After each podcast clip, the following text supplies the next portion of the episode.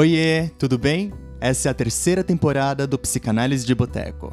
Aquele podcast que te lança nas profundezas do inconsciente e te coloca para pensar em coisas que talvez você nunca tenha pensado antes. Eu sou Alexandre Patrício de Almeida, psicanalista e doutor em psicologia clínica pela PUC de São Paulo, pesquisador e escritor, dono da página Alexandre Patrício no Instagram, onde compartilho conteúdos psicanalíticos e também futilidades da vida cotidiana. Eu sou Felipe Pereira Vieira, psicólogo e psicanalista, mestrando em psicologia clínica pela PUC de São Paulo, pesquisador e escritor, dono da página FelipePV no Instagram, onde compartilho detalhes da minha vida introspectiva. Lembrando que essa temporada está cheia de novidades. Então, fiquem ligados e compartilhem nosso conteúdo com o máximo de pessoas. Os episódios novos saem todos os sábados. Deite-se no divã e se jogue nas suas neuroses ou psicoses. Por que não? Por que não? Fala pessoal, tudo bem? Olha quem está de volta! Chegamos! Chegamos! Depois de um período de férias, de descanso, de passeios, de novas descobertas, né, Fih? De inspirações. De inspirações. O quanto foi terapêutica essa viagem, né? Pois é, vamos ver agora no resultado do podcast. Bom, gente, vocês viram que nós estamos super chiques de chamada nova. Espero que vocês tenham gostado aí da nossa chamada nova, com música nova, com tudo novo para essa temporada nova de 2023. Nossa, é muito nova, percebi. E não se esqueçam de comentar lá na nossa página se vocês gostaram dessa abertura, dessa novidade aí. Pois tá... é, só precisou ser gravada duas vezes. Ah, Tô melhorando. Sim. É, nossa, da última vez a gente gravou 37 Não, abertura. Foram só 22. Ah. Brincadeira. Bom, gente, hoje nós vamos falar dessa data festiva que muitas pessoas amam e muitas pessoas odeiam. Muitas Eu, pessoas consideram. Muitas pessoas consideram, isso é um meme, né, na verdade, da Tata Werneck, maravilhosa. É, e aí eu fico pensando, né? Toda vez que eu falo de carnaval, eu lembro daquele meme, assim, daquela, daquele repórter do SBT entrevistando aquela moça que fala assim: Você gosta de carnaval? Ela falou: Odeio. Eu tô presa nessa cidade, o juiz tirou meus documentos. Eu, odeio, eu detesto, né? Nossa. Por que, que eu lembro? Porque em alguma parte eu me identifico. Mas aí que tá. Tem pessoas que amam e super se libertam no carnaval e tá tudo certo. E eu acho que Uh, não se trata de fazer uma análise psicanalítica sobre o carnaval. A gente vai tecer aqui algumas reflexões sobre essa relação que as pessoas estabelecem de amor e ódio com essa data. Bom, já gostei da palavra. Muitas pessoas se libertam. Se libertam, e claro, se libertam através das escolhas das suas fantasias. Vai, vamos começar aí por um, uma característica, um aspecto bastante estereotipado do carnaval. As pessoas se fantasiam. O que, que significa isso? Vamos lá. Vamos puxar, então, o conceito de fantasia uh, no vocabulário de psicanálise do Laplanche e Pontalis, publicado pela editora Martins Fontes. Eles têm o verbete fantasia e eu vou ler o comecinho dele para a gente ver se bate com essa fantasia do carnaval. Uhum. Vamos lá. Roteiro imaginário em que o sujeito está presente e que representa, de modo mais ou menos deformado pelos processos defensivos, a realização de um desejo e, em última análise, de um desejo inconsciente. A fantasia apresenta-se sob diversas modalidades: fantasias conscientes ou sonhos diurnos, fantasias inconscientes, como as que a análise revela, como estrutura subjacente a um conteúdo manifesto, e fantasias originárias. Fecha a citação.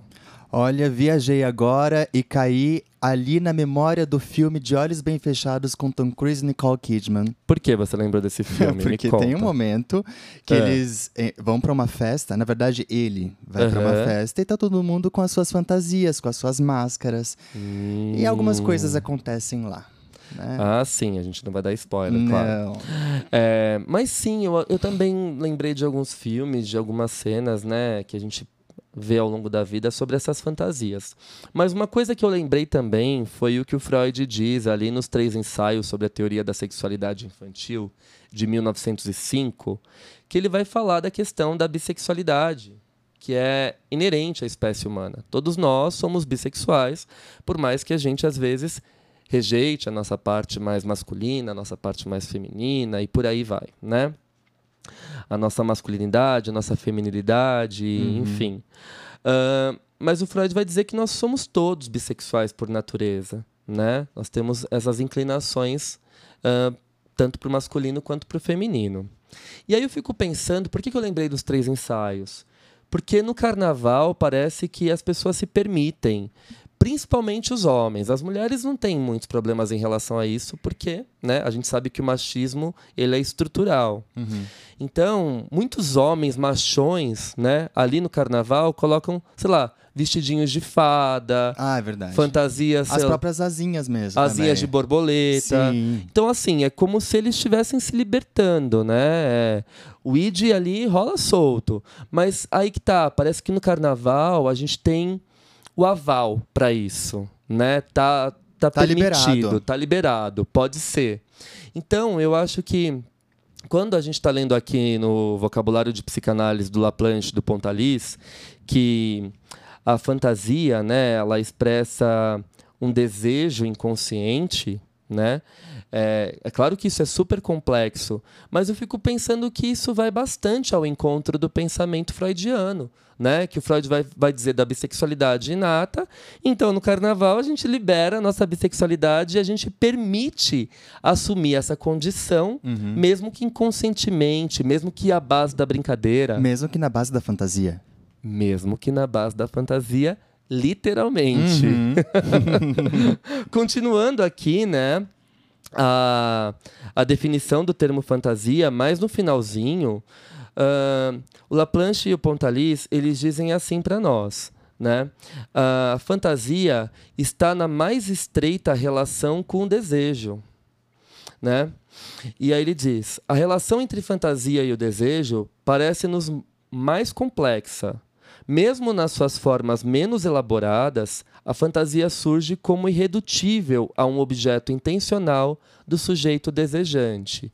Ou seja, é algo sempre em transformação, em mutação. Né? A pulsão ela sempre procura um objeto de satisfação, a satisfação pulsional. Sim. E esse objeto ele tem múltiplas formas.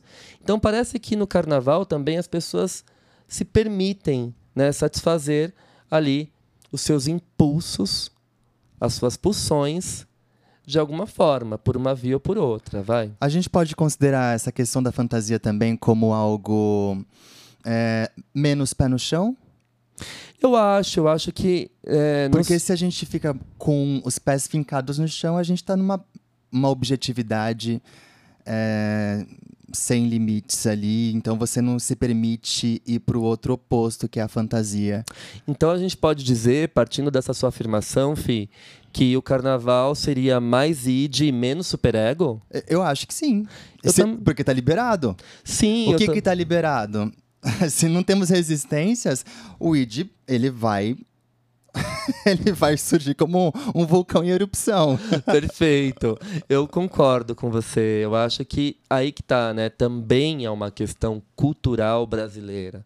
Parece que esse país extremamente é, atingido, né, por toda essa repressão moral, religiosa, né, o quanto a gente conserva, é um país conservador. Parece que no Carnaval essas portas se abrem, né? Esses muros são derrubados, então está permitido todo mundo ser o que é. Pois é. Mesmo que você não saiba necessariamente o que você é, talvez você vá também para se descobrir. Perfeito. Ou para experimentar Lindo. aquilo que nunca pôde ser experienciado antes. Fantástico, gostei bastante dessa perspectiva. E aí que tá, né? A gente tem essa ilusão também de que o carnaval é pura liberdade, porque a gente pode se expressar da forma que a gente quer.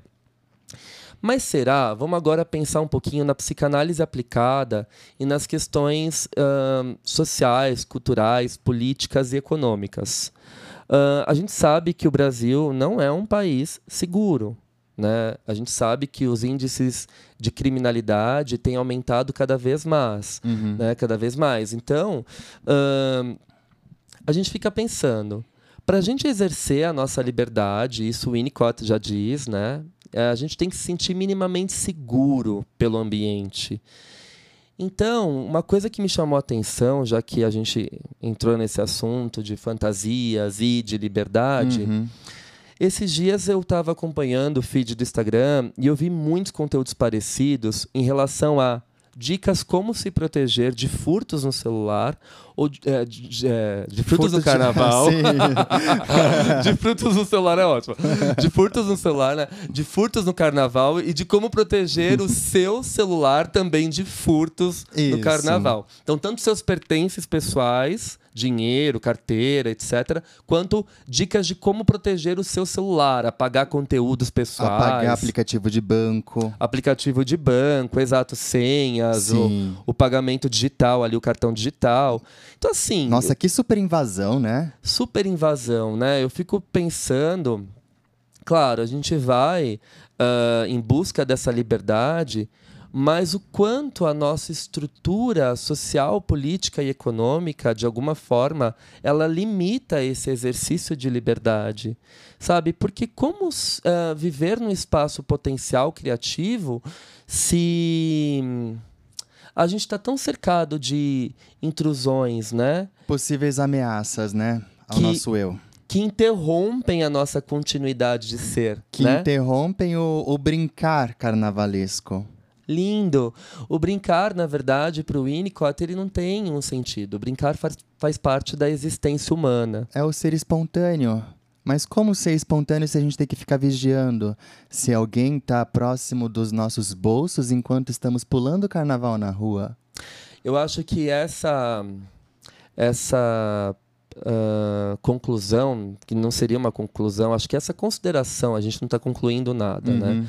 Essa consideração que a gente uh, formulou agora, a gente pensa a partir da nossa própria experiência, voltando agora de viagem, né, de Londres, de outros países da Europa que a gente visitou, e o quanto lá a gente se sentia seguro. A Sim. gente sabe, claro, que existe criminalidade, né, que também tem os seus perigos, mas é um país muito uh, mais seguro do que o Brasil. Né? A Europa é um continente que tem muito mais índice de segurança do que no Brasil. Sim. E aí a gente saía meio que despreocupado com o celular, né? Meio que brincava assim na rua, mexia no celular como todo mundo faz.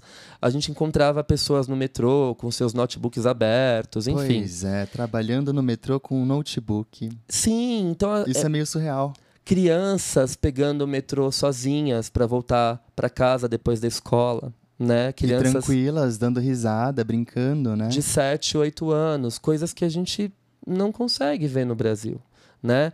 Então as pessoas até vemos, né? Mas acho que algumas mães, alguns pais, né? Esses cuidadores devem ficar um pouco preocupados como um todo, né? Ah, sim, porque o país em si não apresenta a segurança não. que deveria ser nossa por direito, pois né? É. Mas aí a gente tem que pensar também que essa é uma questão não de falta de segurança pública, não é isso. É uma questão estrutural também, né? Sim. Se a gente tem é, esses problemas relacionados à segurança, é porque a nossa educação é muito falha. Né? O sistema educacional ele é falho no Brasil. Sim. Ele é extremamente precário, uh, enfim, precisa de uma série de reformas né? para a gente poder uh, melhorar essa conscientização, né? expandir essa conscientização, esse respeito pelo próximo. E isso não se dá através da construção de cadeias, né? como muitas pessoas pensam, o aumento da penalidade. Não é isso, gente. Uhum. Isso é muito estrutural, isso começa a se formar desde bebezinho, desde pequenininho. O Winnicott, por exemplo, quando vai definir a formação do superego, para ele, a moral verdadeira é aquela moral que é construída de dentro para fora, e não aquela imposta de fora para dentro. Como uma punição, né? Exato, essa é uma moral falsamente construída, uhum. né? Porque ela é enrijecida, ela não foi experienciada pelo próprio sujeito. E não vai ser apropriada, então. E não vai ser apropriada. Então, assim, a primeira oportunidade que você tem, né? Você solta ali tudo e vai dar ruim. Talvez com, cometa o mesmo erro. Exato. Então, eu acho interessante a gente pensar nessa perspectiva também. Será que essa liberdade, até que ponto ela é uma ilusão, né? Até que ponto ela é uma fuga? Até que ponto é uma busca é, por esse sentimento de liberdade? Que na verdade não é tão real assim. Se a gente tem que se defender de tantas formas, né? E, e, é verdade, assim, a gente está ali no meio da muvuca, não pode aproveitar a música, não pode aproveitar porque está preocupado com quem está do seu lado, você pode pegar algum pertence seu, você fica em estado de tensão, você não fica no estado relaxado, tranquilo.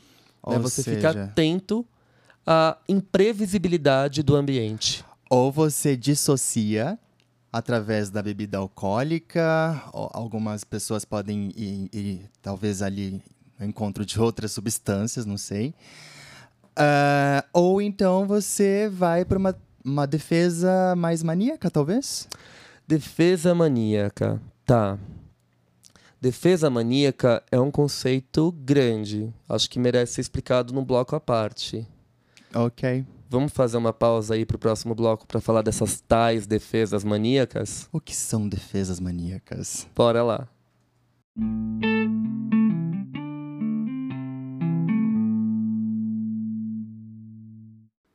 Bom, antes de falar das defesas maníacas, que é um conceito bastante complexo, mas muito importante para a gente entender essa dinâmica subjetiva que aparece no carnaval, uhum. a gente tem que lembrar que muitas pessoas de fato se divertem no carnaval. Ah, não, é, sim. não é só isso, né? A gente. Uh, algumas opiniões aí que se formam no senso comum é ah, carnaval é só loucura, é só bebida, é só o pessoal querendo esquecer da vida. Não, Não é. Tem gente que sempre. espera o ano todo pelo carnaval. E aqui eu vou contar uma experiência minha em primeira pessoa. Quando eu era criança, hum. eu lembro que já começava a festa na escola. Então, sexta-feira de carnaval, né, na véspera do feriadão, Uh, a gente já podia ir fantasiado, né? Então, nossa, eu ia, adorava, brincava, tinha meus amiguinhos, enfim. Isso lembro com meus sete, seis aninhos. E aí eu lembro que chegava sábado, meu pai sempre dava um jeito de viajar. Ou a uhum. gente ia de caminhão. Sim. Né? Uh, ou a gente ia, sei lá, de carro mesmo, na casa de algum parente no interior, na casa da praia de algum tio, enfim. E aí era tão divertido porque ficava aquela expectativa, sabe? O ano todo, o carnaval era como se representasse uma continuação das férias. Verdade. Né? Sim. Então, por isso que a gente tem até esse meme, né, brasileiro? Ah, o ano só começa depois, depois do, carnaval. do, carnaval. Sim. Mas eu fico imaginando essa diversão, essa ludicidade, né, esse aspecto lúdico Muitas pessoas sentem no carnaval de forma espontânea. Então, não, eu vou pro bloquinho mesmo porque eu gosto das músicas, eu gosto das fantasias. Perfeito. É uma brincadeira, Sim. né? Eu gosto... Uh, tenho um paciente que ele se programa o ano todo para passar o carnaval. É um em, evento. É, em Salvador. Ele fala, Ale, é caro, é complicado, mas assim, é o, é o meu momento, sabe? Sim. É o momento que eu me divirto, que eu canto, eu fico rouco. Sim. E detalhe, esse meu paciente, ele é tão, assim, sabe, centrado e ele vai para se divertir. Ele fala: Não, não vou para né, eh, praticar excessos. Uhum. Ele fala: né, eu, eu, eu me jogo, me permito ser feliz, cantar, me divertir. E é um momento que eu entro em conexão comigo mesmo. Exatamente. Olha que bárbaro. Sim. Né? Então, Uh, às vezes é uma festa que as pessoas passam o ano todo esperando e se programando. Perfeito, sim. É, é o que a gente está chamando de liberdade, né? As pessoas se libertam. Mas seria muito mais gostoso se não tivesse tanta criminalidade. Sim, perfeito. Se não tivesse tanta violência, né? Aí seria de fato um espaço potencial, como nos diria o Winnicott. E violência em vários sentidos, né, Fih? Eu não penso só na violência. Não é só assalto. Não, furto. Eu fico pensando nesse machismo estrutural que a gente acabou de falar. Uhum. Né? Quantas mulheres são assediadas. Sim, isso eu não sabe, gosto. Desrespeitadas. É... Enfim, pessoas eu acho que, que, todo mundo pode brincar assim, só que, meu... Não é não. reconhecer o seu limite, né? Exato. Não é não. Né? Eu acho que isso é muito importante. Sim. E... Mas enfim, né? Isso é uma questão do nosso país mesmo. Acho que a gente vai demorar aí muitos anos para alcançar esse grau de maturidade. Sim. Mas vamos então retomar a esses casos específicos que a gente chama de defesas maníacas. Quem faz uso do carnaval para poder colocar em jogo suas defesas maníacas? E o que seriam essas defesas maníacas? Pois bem, Pois bem, você me falou uma, uma frase que você ouviu na clínica, Hum. que foi uma coisa. Achei muito interessante. Você estava falando antes da gente gravar. Como é que foi? Ah, uma frase que você ouviu na clínica esses dias. Ah, todo mundo se divertindo na rua e eu não vou ficar em casa sozinho. É. Hum, Ah, eu, eu não ouvi só de um paciente, né? Eu acho que é, nesses momentos em que as pessoas de fato estão na rua, né? Tentando se libertar e tudo mais, bate assim uma coisinha dentro, né? Eu vou ficar aqui trancado, vendo Netflix. Pois é, bate uma uma questãozinha ex- existencial, sabe? Sim, eu entendi. Eu acho que tem também aquela coisa, né? Tá todo mundo aproveitando e eu tô aqui. Sim, tipo, será que o meu lugar não seria lá também, com Uhum. eles? Uhum. E aí que tá, né? Eu fico pensando que até que ponto é, esse pensamento seria de fato uma busca por identificação, né? O que o Freud vai dizer ali em Introdução ao Narcisismo de eu ideal, ideal de eu, Uhum. né? Então eu busco uma identificação nesses ideais, Sim, né? Quando eu entro ali, faço parte do grupo, tenho a minha identidade, exatamente. né? Mas em que ponto também, em quais pontos, porque são vários, essa atitude ela demonstra um aspecto muito grande relacionado às defesas maníacas e também a quantidade de frustração. Porque se você está ali em casa, sozinho, né, falar, "Ai, não vou ficar fora dessa festa, eu vou Sim. me enfiar ali de algum jeito Aham. você está criando uma ilusão de onipotência de que talvez se você se enfiar ali, você vai ah, ser aceito, vai se divertir e tal. E quando chega lá, problema é que toda vez que a gente cria uma ilusão na nossa cabeça, a realidade não corresponde a essa ilusão. É a idealização, né? Exato. A idealização ela é sempre parcial. Total. Ela é sempre parcial. Total. Sim. Totalmente, né? e aí eu fico pensando, é, nessa frustração, né? As pessoas, elas, ahn, sei lá, elas podem recorrer aí ao recurso Da defesa maníaca. da defesa maníaca, de fato, para poder suportar, para poder, ai, vou entrar na mesma vibe, vou desligar e vai estar tudo certo. Não tem frustração coisa nenhuma. não tem frustração coisa nenhuma. Eu acho que essa é a frase base, o pensamento básico do funcionamento psíquico das defesas maníacas. Vamos lá. Vou explicar para vocês o que seriam essas tais defesas maníacas, já que a gente falou tanto delas. Pois nos diga. Quem já começa a falar das defesas maníacas é a Melanie Klein, no livro dela Amor, Culpa, Reparação e Outros Trabalhos, no clássico texto dela de 35, chamado Uma Contribuição à Psicogênese dos Estados Maníaco-Depressivos, em que ela vai formular o conceito de posição depressiva, que a gente já falou lá no Café com Klein. Então corram lá para ouvir fazer uma revisãozinha. É, sim. No entanto, o Winnicott, no mesmo ano, em 1935, ele apresenta uma conferência na Sociedade Britânica de Psicanálise no dia 4 de dezembro. E essa conferência tem como título A Defesa Maníaca. Então ele pega essa ideia da Melanie Klein sobre a posição depressiva, pega já o que Klein havia formulado acerca das defesas maníacas e cria o pensamento dele. Uhum. Né? O Winnicott ele é bastante original nesse sentido. E aí é interessante, porque ele vai dizer assim: ahn, esse texto, né, esse artigo está no livro da Pediatria Psicanálise, que foi relançado no ano passado, pela, ou retrasado, né? Acho que é 2021. 2021, pela editora Ubu, Isso. que tem feito um excelente trabalho de tradução das obras do Winnicott. Uhum. Então ele diz assim, abre citação.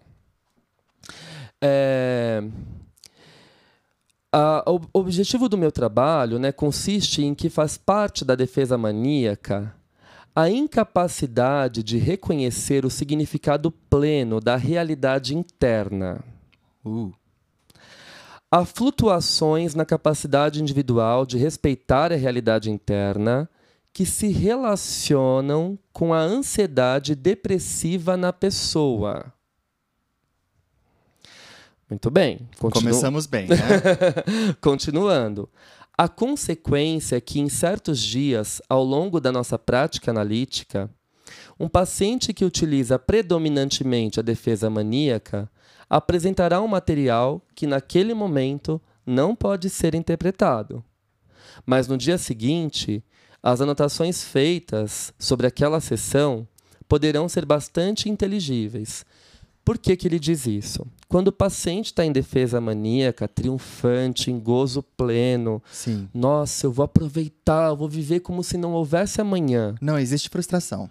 Não existe frustração.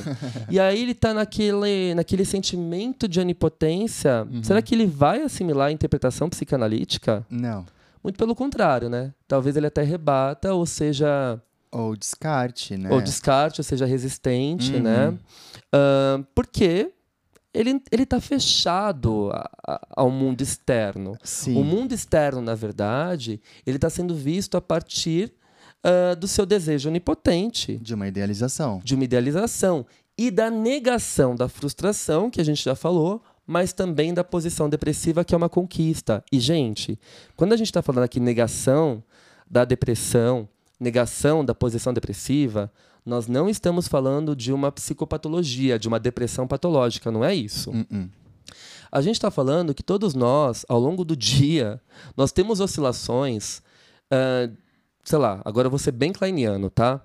De posição esquizoparanoide e posição depressiva.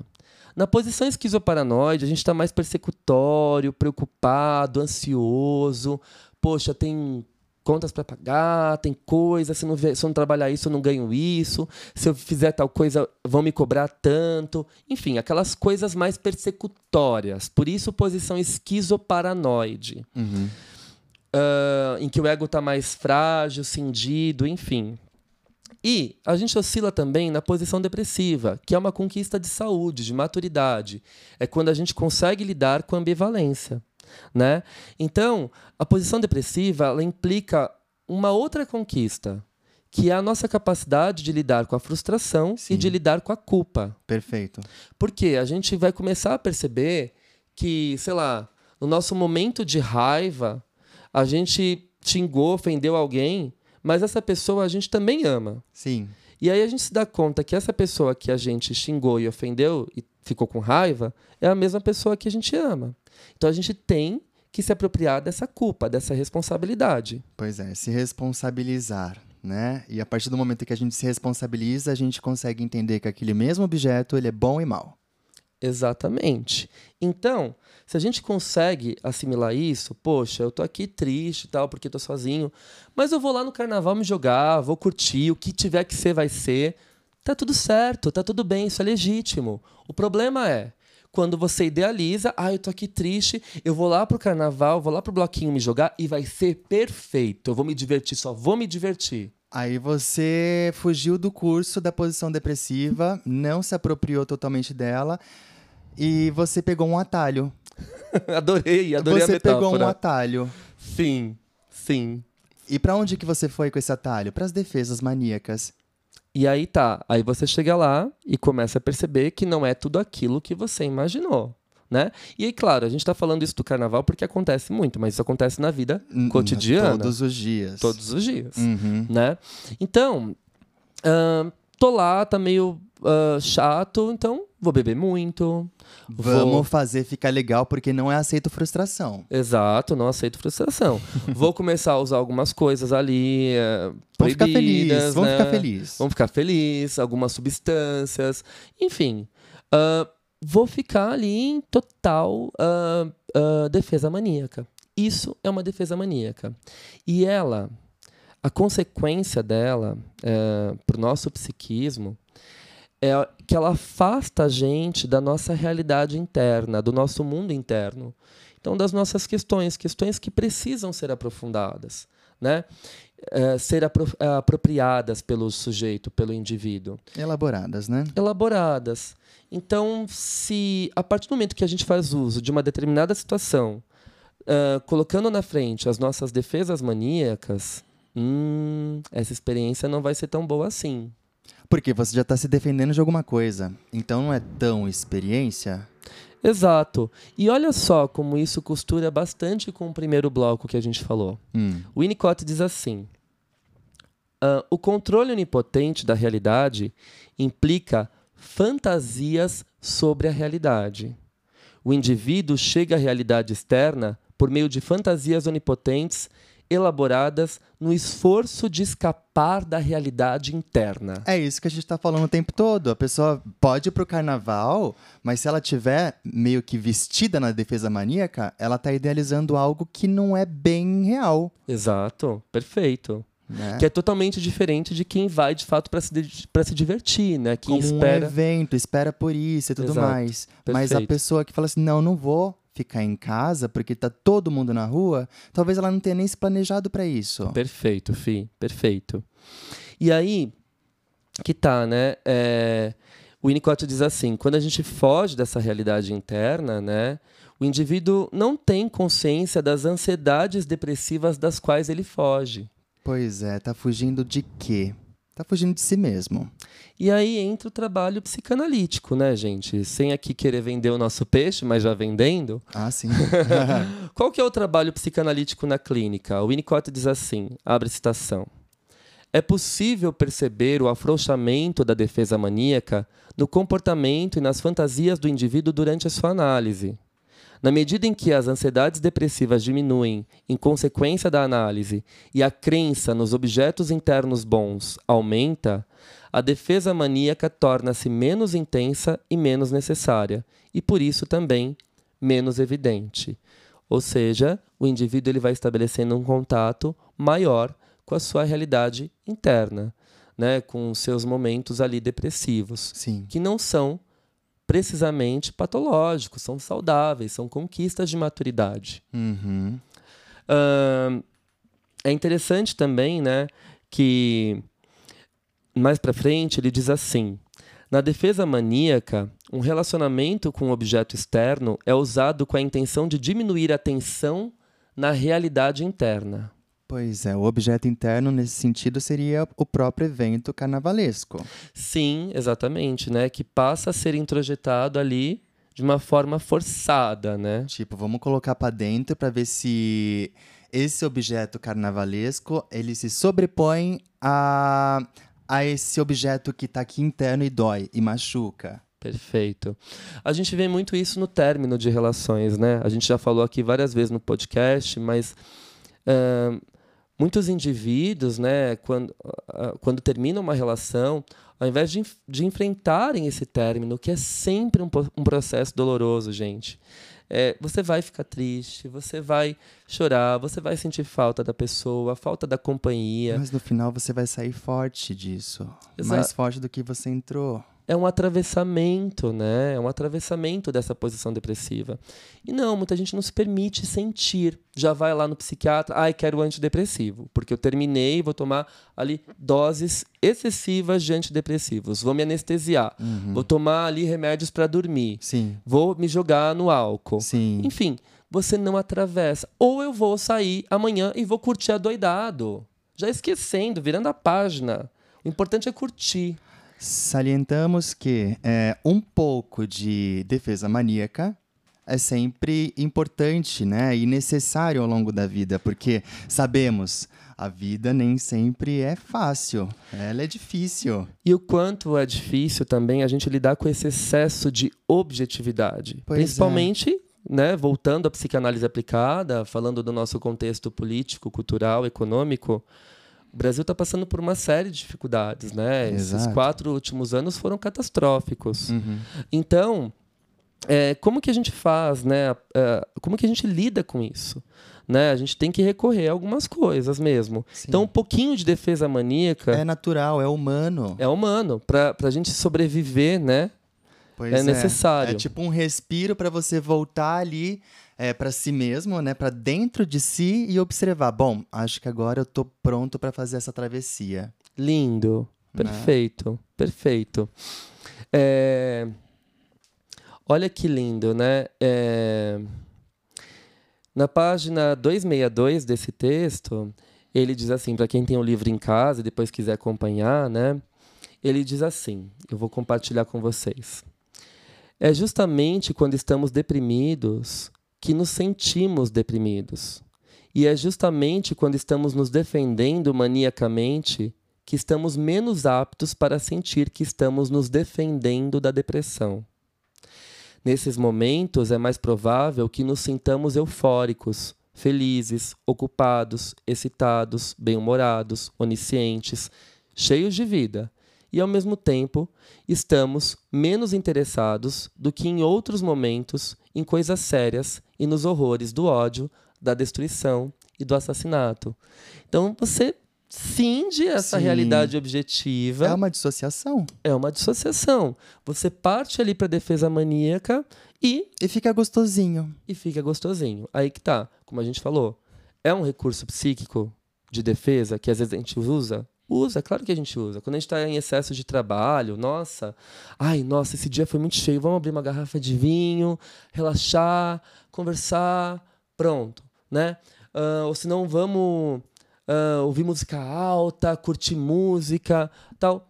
É necessário, gente, dar essa quebra na objetividade que às vezes é tão exaustiva Uhum. né? Ainda mais nessa sociedade aí que exige tanta Ah, produtividade, sim. Ela é necessária.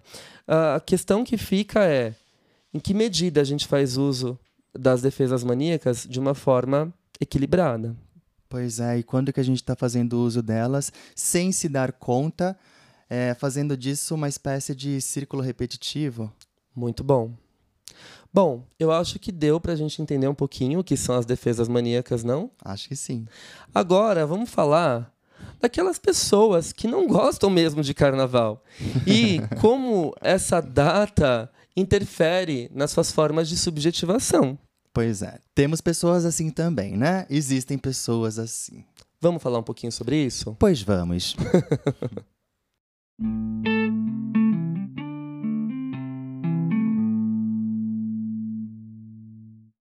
Bom, agora nós vamos falar dessas pessoas que não curtem muito o carnaval e que às vezes se incomodam com esses imperativos sociais, né? Eu acho que toda vez que a gente pensa em imperativos sociais, a gente já está pensando em intrusão. Eu acho que se a gente está falando que carnaval é uma data de liberdade, Sim, eu acho que a gente tem que pensar, sobretudo, na questão do respeito sim. Às diversidades. Uhum. Então tem gente que não gosta e tá tudo bem e vai se divertir do mesmo jeito em casa, lendo, estudando, ouvindo música, Fazendo qualquer série. outra atividade. Sim.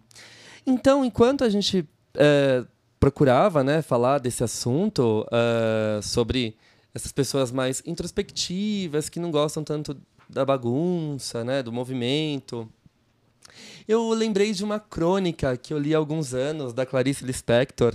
Está no livro dela, né, é, lançado recentemente pela Rocco, Clarice Lispector, Todas as Crônicas, que se chama Bolinhas. E eu achei isso muito bonitinho. é claro que a Clarice está sendo um pouco irônica aqui, bastante clariciana, né? Ah, sim. Como sempre. Natural. Mas eu vou ler para vocês. Ela diz assim: Não tomo bolinhas. Quero estar alerta e por mim mesma. Fui convidada para uma festa onde, na certa, tomavam bolinha e fumavam maconha. Mas minha alerteza me é mais preciosa. Não fui à festa. Disseram que eu não conhecia ninguém, mas que todos queriam me conhecer. Pior para mim. Não sou domínio público. Eu não quero ser olhada. Eu ia ficar calada. E aí ela diz outras coisas. Olha, me identifico. Gente, assim, né? É claro que é um momento de euforia, de alegria para muitas pessoas, mas também existem aquelas que não querem saber, se sentem incomodadas, não gostam do barulho. E eu acho que aí que tá. Eu acho que a grande chave do equilíbrio dessa relação é o respeito. Sim. Né? Principalmente se a gente tiver, sei lá, numa relação conjugal, né? Uma relação com amigos. Uhum. Então, às vezes é tão inconveniente, né? Aqueles amigos que ficam, ai, vamos, vamos, vamos. Ai, você vai se divertir? Não, não quero. Quero ficar bem em casa, vou ficar bem com a minha música, com as minhas coisas, com meus doguinhos, com meus Sim. gatos, né? Enfim, eu acho que a partir do momento que tem esse imperativo social, ai, vamos curtir a vida doidado, vamos se divertir, acaba ficando chato. Pois é. Perde-se a espontaneidade, né? Perde-se a espontaneidade. E eu acho que o carnaval ele tem que ser uma data de espontaneidade. Pois é. É, e aqui a gente começa a fazer uma espécie de revisão com tudo que a gente falou nesse Uhum. episódio. Né? Fantasias e de liberdade, defesas maníacas. E aí a gente cai nessa, nessa estrutura que a gente poderia dizer de pessoas mais introspectivas, mais voltadas para o seu mundo interno, o que ahn, algumas linhagens da psicanálise chamam de pacientes esquizoides, né? de indivíduos É, mais esquizoides. esquizoide, sim. Sim. Então, eu acho que a gente tem essas defesas, né? E elas, quando são colocadas em risco, eh, o indivíduo se sente ameaçado. Pois é. né? Então, eu acho que dá pra gente enxergar também o carnaval não só como um, um momento de festividade, de euforia, mas também como um momento de descanso, de pausa, de ser quem a gente é, sabe? Pois é, e, e de repente você tem quatro folgas ali de carnaval e você é uma dessas pessoas, você já começa a fazer milhares de planos de coisas que você vai fazer consigo mesmo e com seus gatos. Ou talvez com seus cachorros. Olha que maravilha! Jogar um videogame, assistir um seriado novo, quem sabe até o último episódio do, do, do The Last of Us. Ainda nem saiu, ah, hein? sim, mas eu já tô sonhando com ele. Gente, eu acho que é isso então. A gente meio que viajou e passou aqui por essas diversas perspectivas do carnaval, esses diversos olhares, né? É, esses diversos panoramas. E acho que o que dá pra gente pensar, a palavra final desse episódio é respeito às diversidades, de Exato. forma geral sim. né? Respeito ao outro, respeito a alguns limites que existem. É, não é limite porque existe. é carnaval que está tudo Uhum, liberado, né? Essa ilusão também precisa ser desconstruída. É, liber- é liberdade quando você tá bem consigo mesmo e você não tá sendo intrusivo no espaço do outro. Perfeito. Essa é a melhor liberdade de todas. Perfeito. Acho que dá pra gente fechar com isso. Gostou? Gostei. Você gostou? Eu gostei. Será que eles gostaram? Ah, se gostaram, por favor, deem os seus likes lá no nosso post do Instagram sobre o episódio, um comentário, isso super ajuda. E compartilhem aí com os amigos, amigas, amigues. É muito importante fazer esse nosso episódio circular e essas ideias circularem também para a gente construir outros olhares sobre essa data tão significativa para o nosso país. É isso aí. Um beijo, pessoal. Um beijo e até o próximo sábado, gente. Até.